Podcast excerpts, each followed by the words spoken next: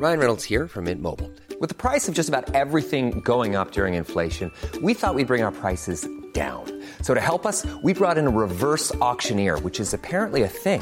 Mint Mobile unlimited premium wireless. Ready to get 30, 30, bit to get 30, bit to get 20, 20, 20, bit to get 20, 20, bit to get 15, 15, 15, 15 just 15 bucks a month. So, Give it a try at mintmobile.com slash switch. $45 upfront for three months plus taxes and fees. Promo for new customers for limited time. Unlimited more than 40 gigabytes per month. Slows. Full terms at mintmobile.com. Heraldo Radio, la H se lee, se comparte, se ve y ahora también se escucha.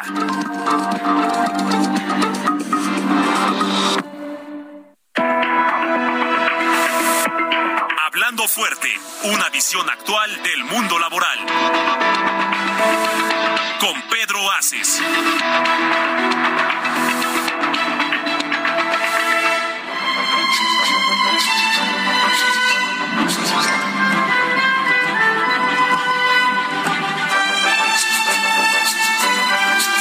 Amigas,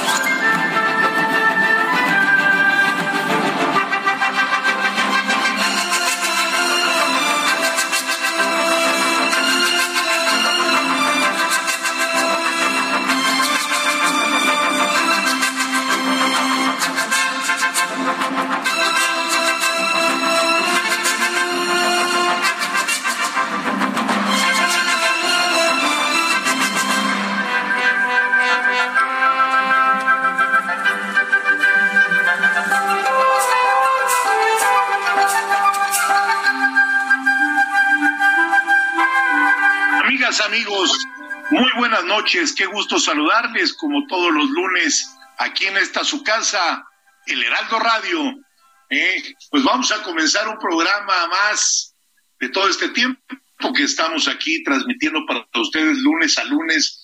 Me da mucho gusto saludarles a través de estos micrófonos. Muchas gracias al equipo que hoy me hace favor de eh, ayudarme en la cabina de producción, Héctor Vieira, buenas noches a él, a Emanuel Bárcenas, a Gustavo Martínez en ingeniería y a todo este equipo que nos hace el favor, como todos los lunes, de poder lograr el objetivo que es llegar a ustedes a tra través de los micrófonos de El Heraldo Radio. Muy buenas noches a mis compañeros, buenas noches Luis Carlos. ¿Qué tal, senador? Muy buenas noches, qué gusto saludarlo este, esta noche de lunes. Vamos a dar los números en cabina para que la gente nos pueda contactar. Es el 55 56 15 11 74 y también están a su disposición las redes sociales del senador Pedro Aces. Es Pedro Aces Oficial en Twitter, Facebook e Instagram. Muchas gracias, Luis Carlos, mi compañero que me acompaña también los lunes, Carlos Saavedra. Buenas noches, Carlos. Senador, muy buenas noches. Buenas noches a todo nuestro auditorio. Hoy tenemos un programa muy completo que le va a servir a los trabajadores, muy interesante para todos. Buenas noches. Bueno, y vamos a platicar hoy de muchas cosas, de todos los acontecimientos que ha habido en nuestro país, ¿sí? Y como dijo Chicoche, ¿dónde te agarró el temblor? ¿Eh? Fíjense qué, qué cosa, qué cosa más rara. 19 de septiembre, día que nuestro país tiembla. ¿Cómo olvidar el temblor tan trágico eh, de 1985? Una tragedia que vivimos todos los mexicanos. Después un 19 de septiembre del 2017 también, otro temblor donde hubo daños y pérdidas humanas menores al del 85, pero de alguna manera eh, es lamentable, se pierdan mil vidas o se pierda una. Y bueno, hoy, hoy en la mañana, exactamente eh, a, la, a la una y cuarto aproximadamente, una hora después de que se hace el simulacro tiembla en serio. Ya sin simulacro vuelven a sonar las, alam las alarmas en esta ciudad de México. Y bueno, ¿qué decirles, amigas y amigos? ha sido un temblor eh, demasiado fuerte, ¿sí? Es un temblor que, pues, su epicentro ha sido en Michoacán, en Michoacán, y ha tenido repercusiones fuertes, una magnitud de 7.4, eh, se localizó a 63 kilómetros del sur de Cualcamán, Michoacán, ¿sí? Fue exactamente a las 13.05 con 9 segundos cuando se da este fenómeno natural y contra la naturaleza no hay nada. Entonces, pues hay mucho nerviosismo porque vaya haber alguna réplica hoy en la noche. Siempre ha pasado que después de un temblor siempre viene otro. Aquí tengo un invitado que vamos a platicar eh, en el segundo bloque con él, que hoy también le tocó el temblor y como toda la ciudadanía de nuestro país, de muchas partes, de Colima, de Michoacán, de Guerrero, de Morelos, de Puebla, de la Ciudad de México y el Estado de México, sobre todo la zona centro, fue donde se sintió y se sintió muy duro. Afortunadamente no fue trepidatorio porque Carlos hubiera sido una catástrofe con la magnitud de este fenómeno natural, ¿no? Sí, claro que sí, senador. ¿Qué probabilidad hay de que en el mismo día, en tres años diferentes, se dé un sismo de tales magnitudes? Es muy interesante revisar los datos porque el sismo de 2017 se trata del, del tercer sismo más fuerte en la historia de México. Y el sismo del día de hoy, que se actualizó el dato a 7.7 en la escala, es el sexto sismo de mayor intensidad en la historia de México. Eso nos habla de un evento que los mexicanos, los capitalinos, los que vivimos en el centro del país, no podemos dimensionar las caras de incredulidad en, la, en la gente en el simulacro. Muchos pensaban que las alarmas habían fallado por segunda vez y no. Es que ya era un simulacro con un sismo real. Entonces es muy interesante. La probabilidad de que esto se dé es de 0.0007%. Es casi único e improbable en el mundo, senador. Es, es algo muy raro, como le decía yo al principio del programa.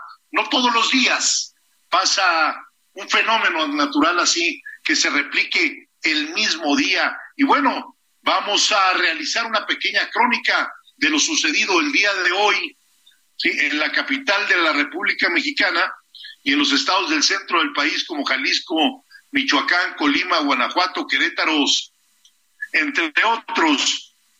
Justamente a las 7.19 horas, el presidente Andrés Manuel López Obrador encabezó la ceremonia en memoria de las víctimas de los sismos de 1985, así como del 2017, se hizo la bandera nacional a media asta por ser un día de luto y homenaje a todos aquellos que lamentablemente han perdido la vida.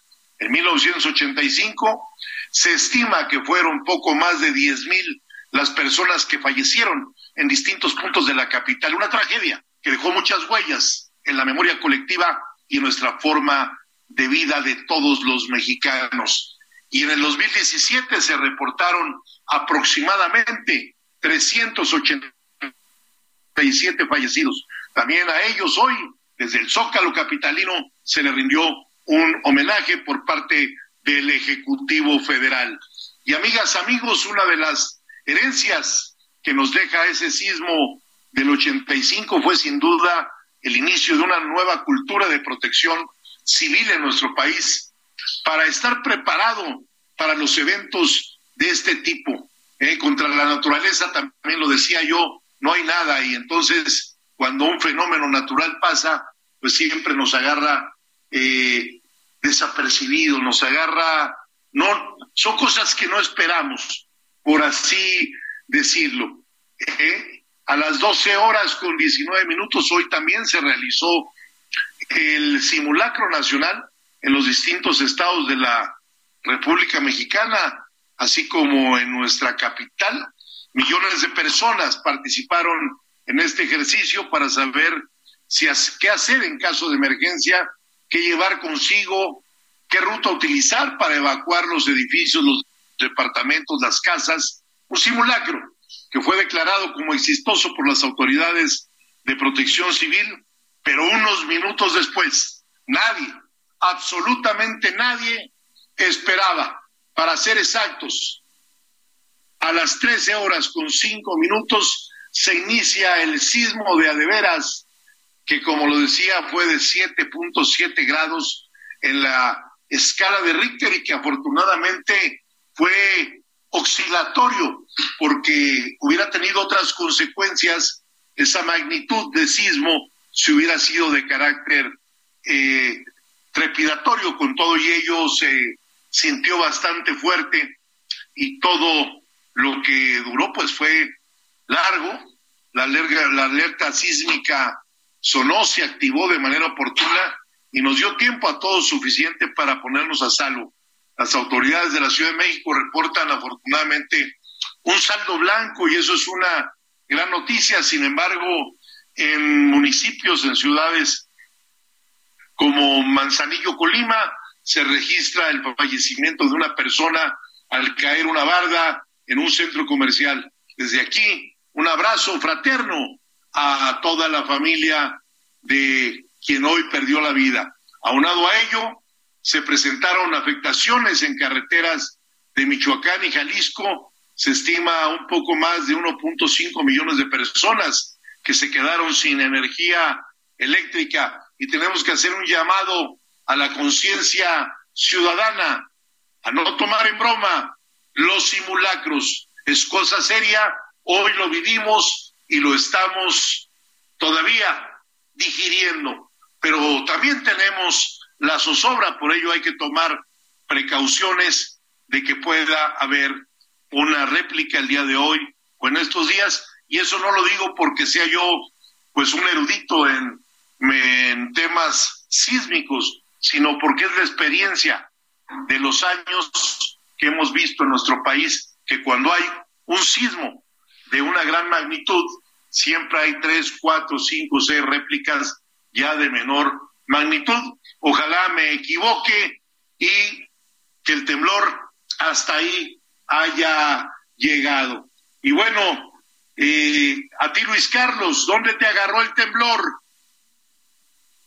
Estábamos aquí en las oficinas de CATEM, donde nos agarró el sismo. Afortunadamente, todos los compañeros evacuamos, eh, nos pusimos a salvo y estuvo, pues ahí lo, compartimos y lo vivimos. Y fíjese, senador, que estaba viendo en redes sociales un pequeño fragmento, un relato que se publicó en 1985 en un, en un periódico de circulación nacional pues algo que me llamó mucho la atención porque dice, ¿quién convocó a tanto muchacho? ¿De dónde salió tanto voluntario? ¿Cómo fue que la sangre sobró en los hospitales? ¿Quién organizó las brigadas que dirigieron el tránsito de vehículos y de peatones por toda la zona afectada?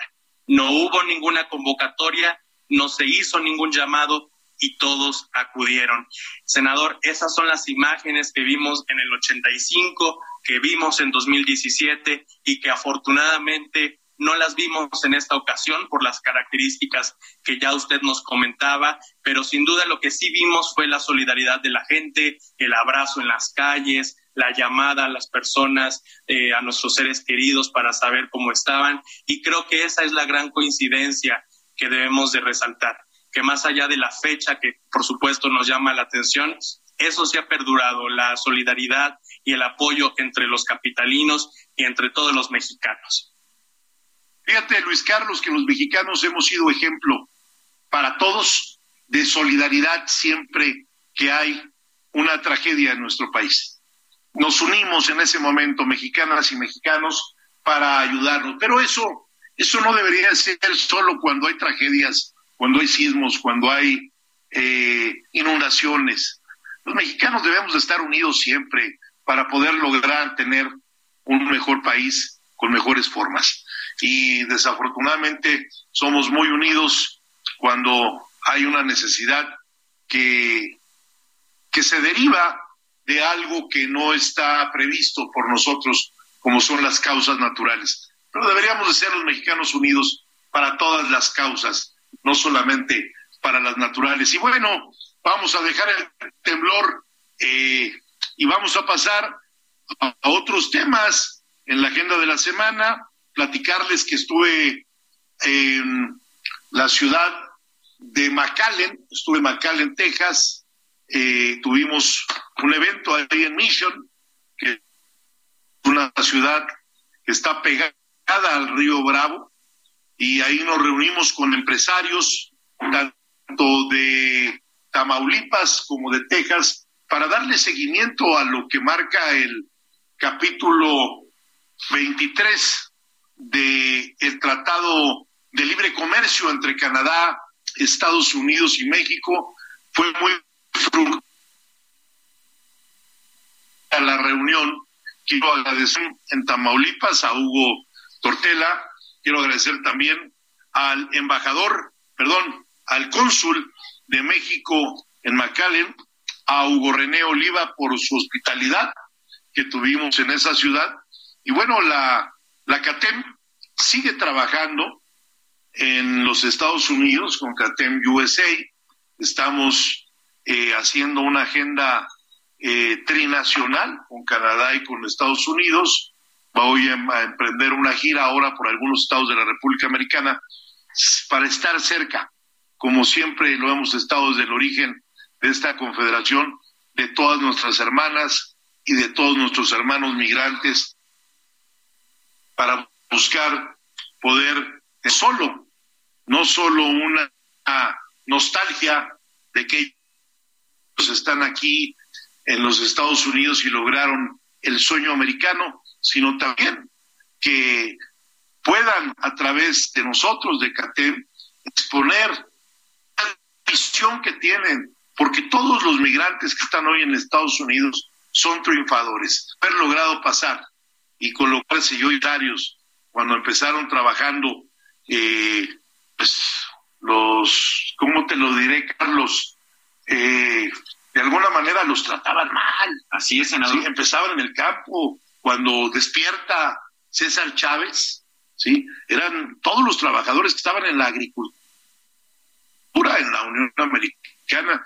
Y hoy, bueno, pues hay una necesidad tremenda de oficios, ya no solo en el tema de agricultura, sino también en la construcción, en la gastronomía, eh, se ocupan choferes, se ocupan operadores de maquinaria pesada, se ocupan un sinnúmero de trabajadores y estamos en ello para poder estrechar lazos con los empresarios mexicanos, ¿sí? Y por eso estuvimos en la ciudad de Mission, Texas, trabajando esta semana, también anduvimos caliente, por Zacatecas, ya que no pagamos, nos encanta, nos encanta estar trabajando siempre en beneficio de quienes lo manden, lo necesitan, que es la clase trabajadora, la clase obrera.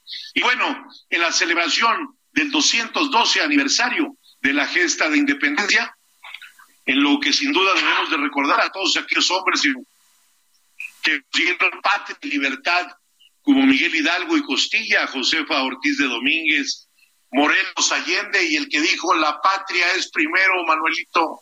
¿Quién fue Manuelito?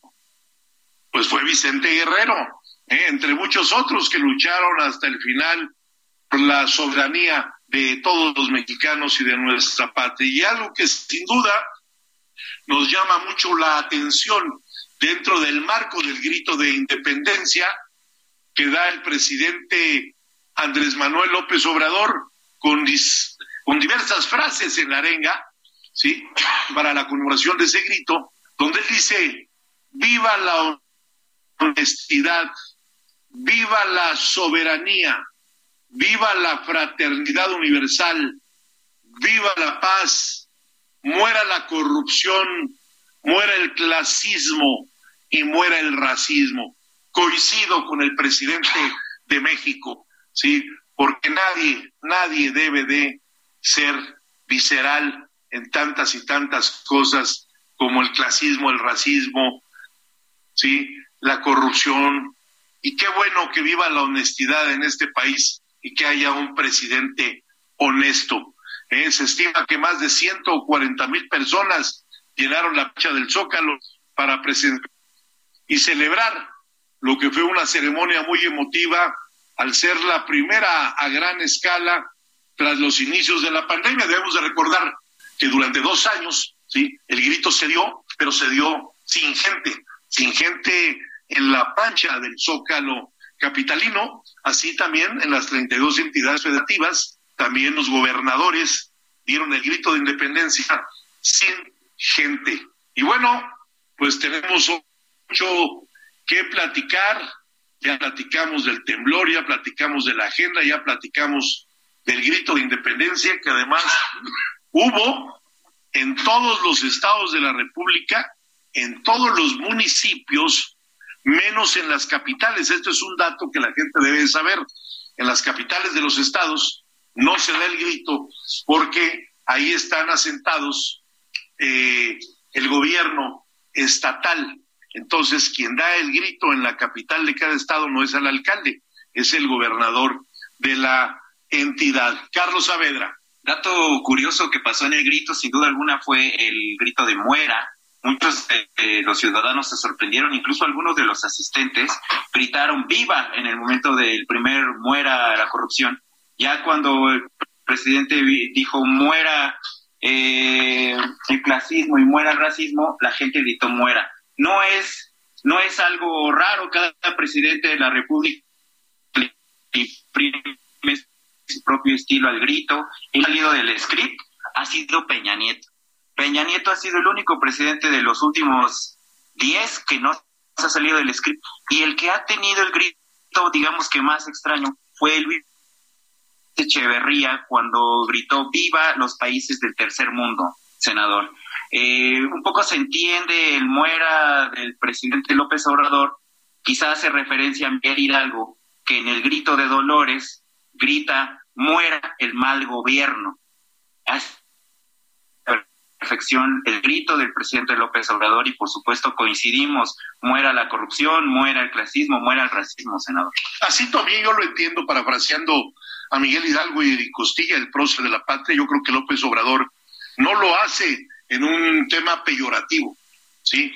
El cambio de la cuarta transformación, uno de los pilares más importantes de la misma cuarta transformación, acabar con la corrupción, acabar con el clasismo, acabar con el racismo, ¿sí? Y que llegue la honestidad, ¿sí? Cosa que en este país hace mucha falta, ¿sí? Y tenemos un presidente que ha demostrado un momento, podrá tener, como todos, muchísimos errores, somos seres humanos, nos equivocamos Ahí estamos teniendo una pequeña falla técnica para contactar al senador Pedro Aces. Y lo digo porque lo conozco, como ese gusto hacia una corrupción, no es parte. Yo creo que ha sido ese grito de independencia eh, en, esa, en ese formulario. Pero bueno, lo importante es dar noticia, lo importante es estar vigente, lo importante es estar en los medios de comunicación hablarán a favor, otros en contra, pero bueno, hablan. Y hablando de medios de comunicación, desde aquí quiero mandarle un abrazo fraterno al periódico La Jornada, que están cumpliendo 38 años de existencia, ¿sí? Quiero mandarle a doña Carmen Lira un fuerte abrazo y a todo eh, el personal que eh, labora en el periódico La Jornada, ese periódico que fundó don Carlos Payán. Y bueno, vamos a tener en el segundo bloque de este programa mucho de qué platicar. Va a estar con nosotros eh, el presidente, cofundador de la consultoría de comunicación NOCOM, que él es un gran, pero de los grandes orientadores en materia política.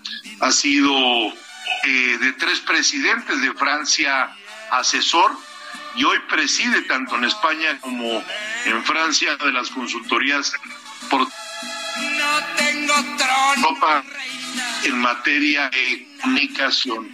Y asimismo, también hablaremos, regresando del corte, de muchos otros temas como el COVID que sigue estando presente y algo muy importante de lo que vamos a hablar, de la igualdad salarial. Entonces, amigas, amigos, esto es Hablando Fuerte. Yo soy Pedro Aces, no le cambie y vamos a regresar con ustedes después de estos cortes comerciales. Rodar y rodar. Rodar y rodar. Rodar y rodar. Después me dijo un arriero que no hay que llegar primero, pero hay que saber llegar. Con dinero. Estás escuchando Hablando Fuerte, el sindicalismo de hoy en la voz de Pedro Aces.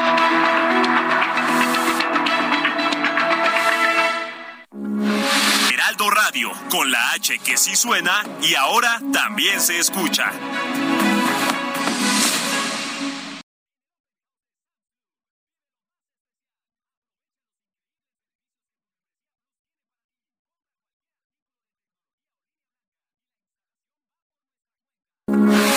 Heraldo Radio, con la H que sí suena y ahora también se escucha.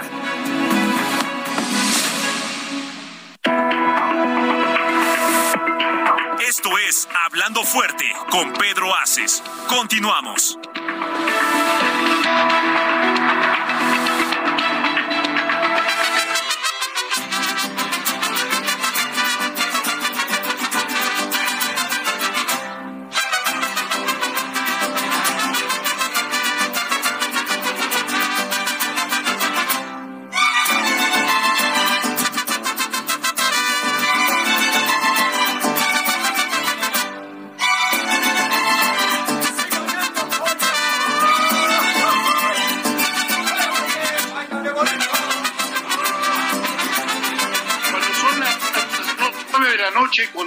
Minutos regresamos con ustedes aquí en Hablando Fuerte, en el Heraldo Radio 98.5 de FM en la capital de la República Mexicana.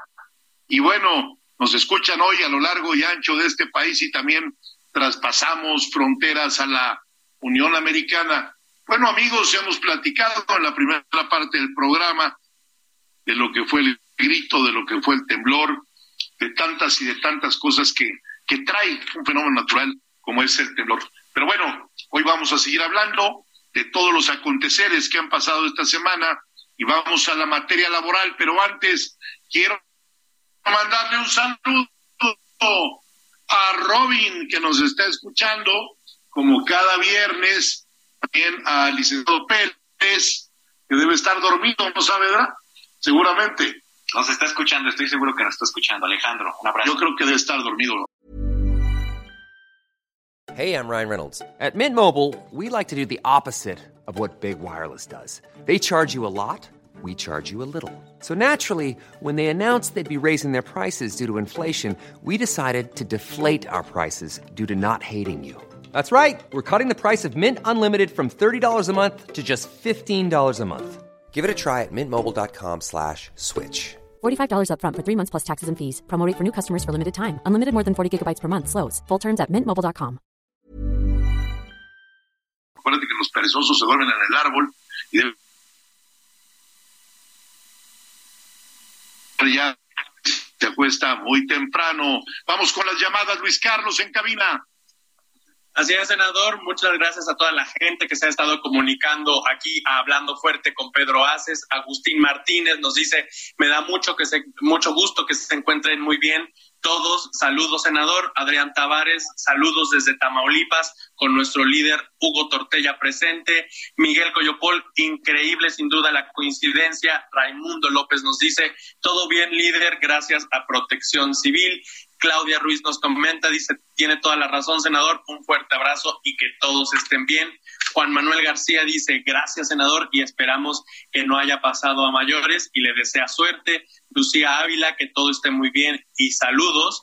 Ricardo Fonseca dice desde Tepic, Nayarit, saludos a don Pedro, líder, líder de líderes de su amigo Rico. Loreli Rodríguez dice abrazo y bendiciones, compadre. Francisco Lechuga, Abrazo líder, excelente inicio de semana. Noé Estrada dice, estamos aquí pendientes contigo, amigo. Y así, senador, desde Tlaxcala, desde Querétaro, nos saludan y les agradecemos a todos aquí en Hablando Fuerte con Pedro Aces.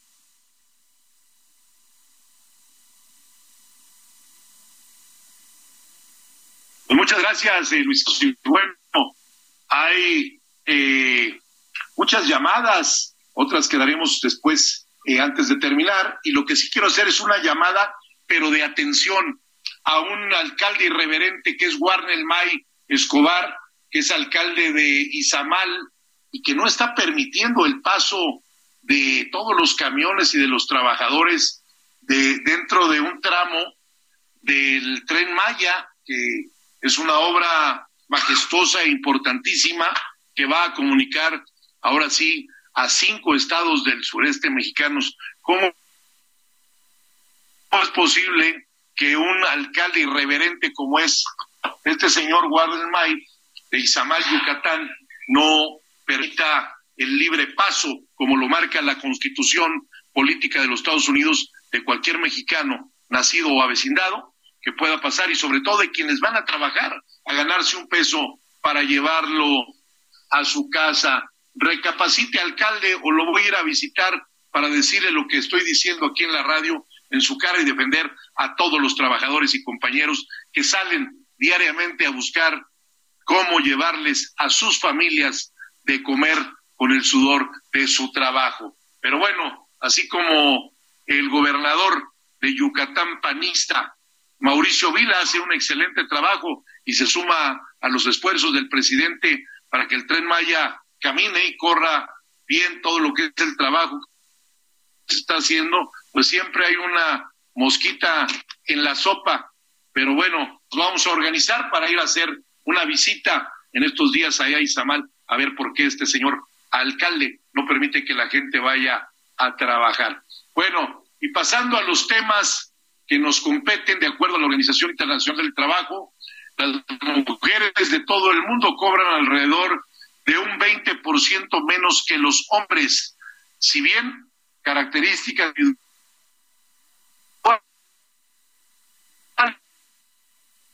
como la educación o la experiencia explican también de la brecha salarial de género. De acuerdo con la OIT, el motivo por el que las mujeres reciben menos se debe a la discriminación basada en el género o en el sexo. Es por eso que la Organización de las Naciones Unidas promueve el Día de la Igualdad Salarial, el cual representa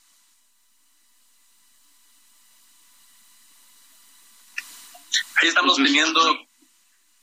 Bueno, adelante, senador. Son realizados, conseguir el mismo salario por un trabajo de igual. Nosotros, por supuesto, en México, al compromiso de la ONU contra todas las las mujeres y las niñas. Desafortunadamente, en este, en otros aspectos, las mujeres siguen siendo las más afectadas. Ellas se concentran en los trabajos peor pagados y de menor calificación. Por cada dólar que hombres, las mujeres ganan 77 céntimos. Al mismo tiempo, las mujeres están infrarrepresentadas en los puestos de decisión. En CATEM no pasa eso, ¿eh? lo que yo estoy hablando es a nivel global, a nivel mundial, y es lo que dicta la Organización Internacional del Trabajo.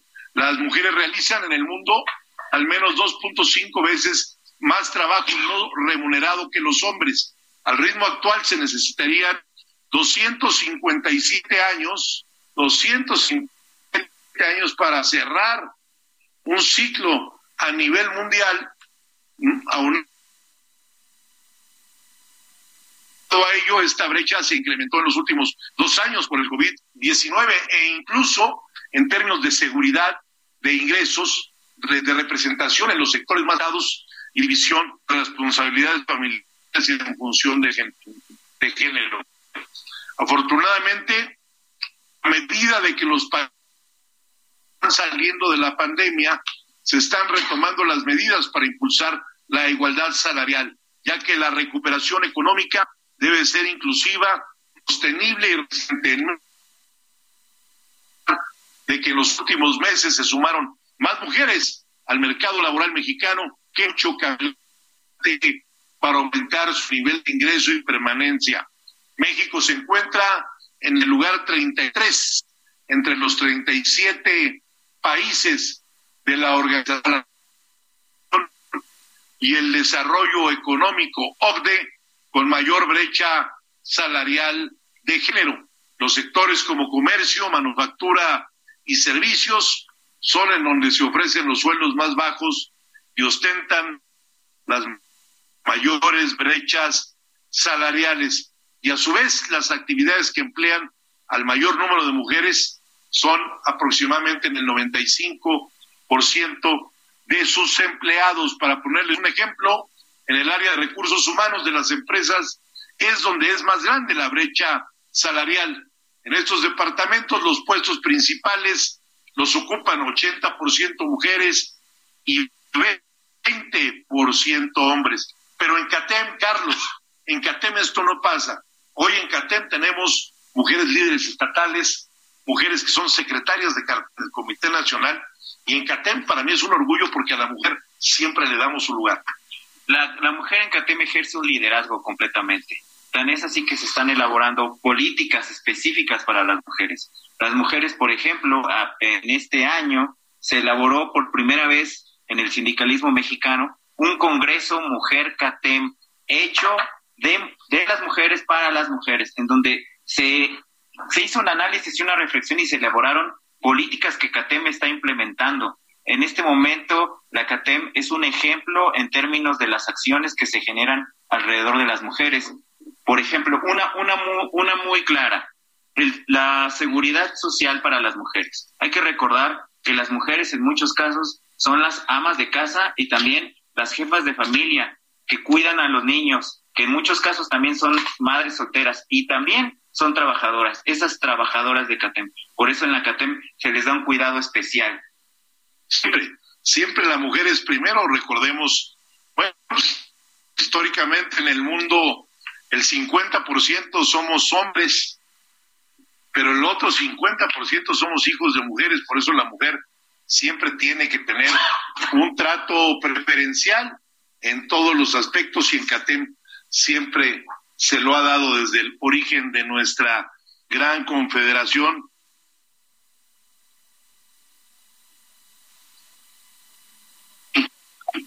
Eh, hablar de esto, de esas diferencias que en CATEM no existen, y bien, vamos a hablar de transparencia. Es importante porque se han implementado medidas de transparencia las diferencias y reducir así las desigualdades de género más amplias en el mercado laboral, también creando un certificado de igualdad laboral de género y la no discriminación, fijando los con base en criterios objetivos en donde se consideren los conocimientos profesionales y las actitudes para que las relaciones interpersonales, así como el esfuerzo mental y físico y las responsabilidades del puesto. En la que promovemos estos puntos para poner un cambio de paradigma laboral. Por eso, a todo el auditorio que nos escucha, en especial a las mujeres que nos sigan, les pido que nos hagan llegar sus denuncias. Digamos si en un centro laboral se discrimina con el salario, pues también mándenos sus propuestas para cortar esa injusta brecha salarial como lo vamos a hacer ahora en Aguascalientes con una mujer al frente que es compañera Berenice Ruiz, que va por un aumento salarial importantísimo, el 11% de incremento, para que sepan las empresas extranjeras que no se debe de jugar con los pagadores mexicanos, porque el trabajador mexicano es la mejor mano de obra del mundo y en Aguascalientes vamos por el 11 y vamos por el 11. Entonces el aumento salarial para los trabajadores de esa en y les tengo una muy buena noticia, el día 29 voy a firmar un convenio con el director general del Instituto Mexicano del Seguro Social para formalizar que todos los trabajadores que no tengan patrón puedan acceder a la seguridad social de México. Y ese es un logro y es una oportunidad que nos da el presidente López Obrador desde estos micrófonos. Nuestro agradecimiento a Zoe Robledo, director del IMSS, y al presidente de la República. Hoy todos ellos trabajadores que no tengan patrón a través de CATEM van a poder tener y lograr ese sueño de tener seguridad social. Y bueno, vamos a platicar como lo pedí y como lo dije con Pierre Giacometti, cofundador de la consultoría de comunidad NOCOM, que está presente en muchos países, pero eh, con residencia en lo que es España y Francia, en París y en Madrid. Asimismo tiene en América Latina, en algunos países consultoría, tiene en Italia, en Gran Bretaña. Pierre, me da mucho gusto, bienvenido a México y bienvenido a este tu programa Hablando Fuerte con tu amigo Pedro Aces. Muchas gracias, Pedro. Gracias de un Pedro a otro Pedro. Y muchas gracias por el interés de la, de la discusión y del debate. Muchos de los temas que tú has hablado sobre México son temas también presentes en, en Europa. Entonces estamos nosotros trabajando en Francia y en España sobre temas de estrategia de comunicación para, para ayudar a ejecutivos y políticos a em, manejar mejor la palabra hacia la opinión pública, hacia los salariados en las empresas y, intentamos ayudar para buscar el camino difícil para convencer del cambio necesario y también de hacer posible que el país, entre este caso Francia, preserve su identidad. Es el primer problema que tiene Francia ahora mismo. Buscar el camino justo entre el cambio necesario y la preservación de la identidad del país, que es un país que tiene identidad histórica como lo tiene México. Pierre Giacometti, eh, un hombre de origen francés que habla perfectamente el español y algunos otros idiomas, que se ha preparado en las mejores universidades europeas y que ha llegado a ser asesor de tres presidentes en su país natal, en Francia. ¿Qué tan difícil es, Pierre, poder asesorar a tres presidentes? Porque todos son distintos. Todos son distintos, todos tienen la misma presión política, la misma presión de la opinión pública. Realmente de los tres, los dos primeros fueron más François Mitterrand y Jacques Chirac ayudar a entender más la opinión pública, mientras que el tercero, Nicolas Sarkozy, durante cinco años fue realmente manejar, intentar ayudar en la estrategia de comunicación. Yo empecé con él ayudándole en el camino hacia la presidencia y después gestionar los cuatro, quintos, cinco años de, de mandato. Se recuerda muy bien uno que fue mandato marcado por la crisis internacional financiera muy importante que tocó mucho a Francia y a todos los países del mundo. Bueno, se dice fácil, pero ser asesor de Jacques Chirac, de François Mitterrand y de Sarkozy, tres grandes presidentes de Francia que además, para bien o para mal, pero han marcado agenda mundial en muchos casos, como la participación en la creación de la Unión Europea, ¿sí? Y algunas otras cosas más. ¿Qué recuerdas tú? Te voy a hacer tres preguntas. Primero, ¿cuál es tu mayor recuerdo y el gran logro de Jacques Chirac? Después, tu mayor recuerdo con François Mitterrand. Y tercero, el más reciente, con Nicolás Sarkozy. Bueno, si hablamos del primero, Mitterrand tuvo la primera experiencia de una cohabitación de un presidente de izquierda con un gobierno que fue un gobierno de, derecha. Entonces, voy a ver un poquito de agua. Anda aquí el maestro Pierre Giacometti un poquito mal de la garganta por los por las lluvias que acontecen en nuestro país. Exactamente. Nos platicabas de, de, Mitterrand que fue buscar el camino equilibrado entre un presidente de izquierda con un gobierno de derecha, buscar el camino idóneo para un presidente que experimentaba por primera vez en la historia de la República la cohabitación entre dos filas políticas diferentes. Chirac conoció la misma experiencia, pero Chirac tuvo un problema que fue la fractura social en Francia. Entonces, su primer logro fue buscar este camino difícil entre la, necesidad de cambiar el país y de reformar el país socialmente.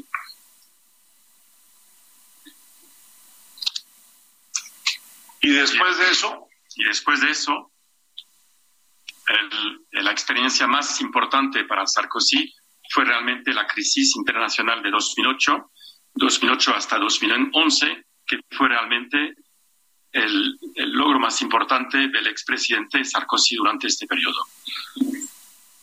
Pierre, eh, el presidente Mitterrand fue un impulsor nato, natural de la Unión Europea, de esa creación de la globalización de los países en el continente. Jacques Chirac fue un promotor de la globalización en el mundo y Sarkozy, yo recuerdo cuando vino a México, en el Senado pidió más presencia de México en el mundo. ¿Cómo ves tú la participación de México ahora eh, después del TEMEC? Sí, que hoy la región de Norteamérica se cataloga ya como la región de la productividad mundial. Yo recuerdo mucho este episodio de Sarkozy cuando vino aquí em, hablando de este tema de la necesidad para Latinoamérica de tener mucho más unidad eh, desde el punto de vista económico y social. Y eso, bueno, tú lo haces desde el punto de vista empresarial y sindical, desde el punto de vista de unión de trabajadores. El punto clave del discurso de Sarkozy ese día fue la unión necesaria para ser más fuerte. Y ese es un poco el lema que tuvimos durante años sobre la Unión Europea. Entonces buscamos la misma idea con la posibilidad realmente de reforzar los, eh, las relaciones entre todos estos países.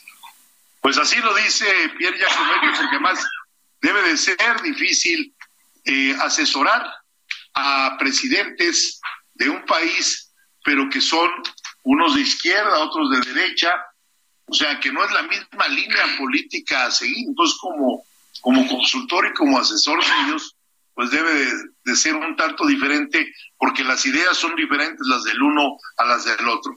Y para terminar, un punto interesante actualmente, el presidente Macron se enfrenta a una división muy fuerte del país entre derecha radical, izquierda radical, su propio partido es el primer presidente que no tiene mayoría desde 34 años, entonces también está enfrentándose a este problema de falta de unión entre los franceses y el presidente Macron está enfrentando a varias crisis. La última es la crisis energética, pero todos los mexicanos recuerdan seguramente la crisis de los chalecos amarillos, la crisis del COVID, que tuvimos también mucho impacto como aquí en, México. Es el presidente que soporta también un mandato muy complicado. Nosotros en, este, en estos temas estamos convencidos de que la clave del punto de vista de la comunicación, de la capacidad en convencer la opinión pública, es la autenticidad y la sinceridad de los mensajes. La gente ya se da cuenta de que cada vez que hay artificios, cada vez que no hay sinceridad, la gente no lo cree, no se lo cree, y eso es la crisis de la democracia. Por eso nosotros trabajamos muchos en los relatos estratégicos que ayudan a los empresarios, a los políticos, a convencer las diferentes partes de la opinión, opinión pública que a veces son antagonistas, que hay un camino justo, equilibrado, pero que sea primero auténtico. ¿A Francia con quién le fue mejor, Pierre? ¿Con la izquierda o con la derecha?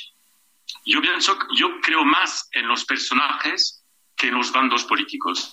Partidos hay de todos los bandos. La primera calidad de un liderazgo en un país es un personaje, una, una mujer, un hombre, que es capaz de llevar un país a cabo. Vosotros tenéis un presidente, un sistema presidencial, nosotros lo tenemos también, y es clave que el presidente sea conectado con el país, con su propio país. El problema que tenemos ahora mismo en Europa, en muchas de las democracias de Europa, es la falta de conexión o la pérdida de conexión entre la opinión pública y el dirigente, que sea presidente o primer ministro. Macron está soportando este tipo de problema, lo soportaron también sus, los antiguos presidentes, pero todavía, seguramente hoy, es, el problema es más fuerte que nunca. Oye, el sindicalismo francés, los llamados chalecos amarillos, han tenido un impacto en la política de Francia fuerte, ¿no? Bueno, hay que diferenciar realmente los sindicatos, bueno, oficiales, entre comillas, la CGT, la CFDT, Force Ouvrière, que son eh, realmente Mm, sindicatos que tienen al final mucho más peso mediático que peso popular. El sindicalismo en Francia es bastante débil desde el punto de vista de afiliación. En cuanto a chalecos amarillos, eso fue un movimiento histórico porque fue totalmente espontáneo, no tenía afiliación oficial, fue la gente del pueblo, los trabajadores que tenían problemas de, poder adquisitivo, que lo lanzaron en el momento en que el gobierno estaba intentando tocar a las tasas de, los carburantes y eso es un movimiento que puede volver en los próximos meses porque hay una subida de presión social en muchos aspectos comparables. Pues ya escucharon ustedes a Pierre Giacometti, él es fundador de la consultoría de comunicación NOCOM, ha sido tres veces asesor en Francia de los presidentes de ese gran país y me da mucho gusto hoy tenerlo aquí en este programa. Con poca garganta, poca garganta. Poca garganta. ¿eh? Pero ahorita te voy a dar unos tequilas aquí en México para que se te arregle esa garganta. El jarabe mexicano así, como escuchamos hace un ratito, el jarabe tapatío. Y bueno, pues una última noticia, ya me confirmó Leix Valesa que me va a acompañar ahora en noviembre en México.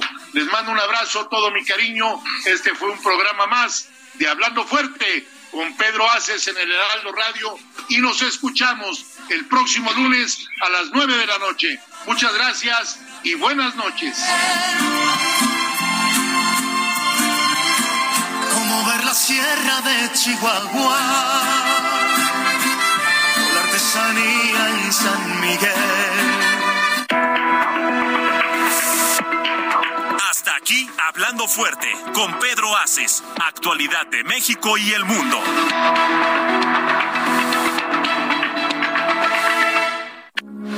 Heraldo Radio, con la H que sí suena y ahora también se escucha.